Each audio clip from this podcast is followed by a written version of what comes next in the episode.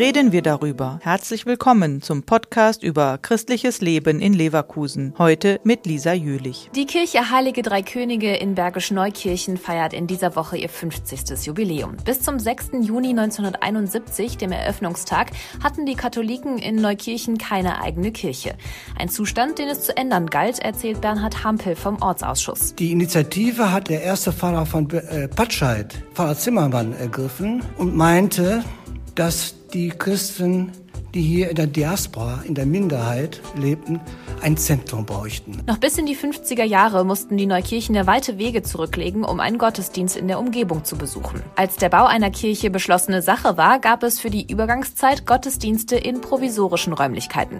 Der Höhepunkt eigentlich, die Gaststätte Tillmanns zur Post wurde angemietet. Und wenn man dann also zum Gottesdienst gehen wollte, ging man an einem Eingang zur Kneipe vorbei, musste die Stiege hochgehen, denn der Saal war im ersten Stock. Gottesdienste in einer Gaststätte. Die Neukirchener mussten sich daran zwar gewöhnen, die Sehnsucht nach einer Mitte für die Gemeinde schien aber groß gewesen zu sein. Herr Zimmermann äh, lässt schreiben in einer Chronik, dass 120 bis 200 Personen da gekommen seien. Ich kann mir das gar nicht vorstellen. Also die Motivation muss jedenfalls anders gewesen sein als heute weitestgehend. Als die Kirche dann fertig gebaut war, war die Freude der Gemeindemitglieder natürlich groß. Bernhard Hampel hat sich von dieser Zeit im Juni 1971 berichten lassen. Also das, äh, das muss natürlich der Aufbruchstimmung gewesen sein. Die haben ja Tag und Nacht in der letzten Woche gewühlt, um das alles hier noch hinzukriegen. Also da wurde der Altar hineingeschleppt, da, waren, da putzten die Frauen schon, das muss begeistert gewesen sein. Und die Begeisterung ist immer noch groß. Zum 50. Jubiläum konnten die Gemeindemitglieder Vorschläge einreichen, wie gefeiert werden soll. Die Resonanz war überwältigend, sagt Rainer Kunatz, Sprecher des Ortsausschusses. Wir haben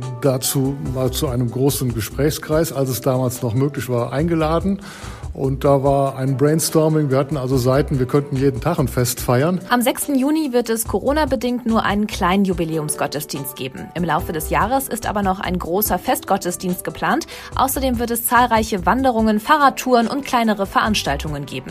Der Podcast ist eine Produktion der Medienwerkstatt Leverkusen, der Ort für Qualifizierungen rund um Radio, Ton und Videoaufnahmen. Weitere Informationen unter www.bildungsforum-leverkusen.de Medienwerkstatt.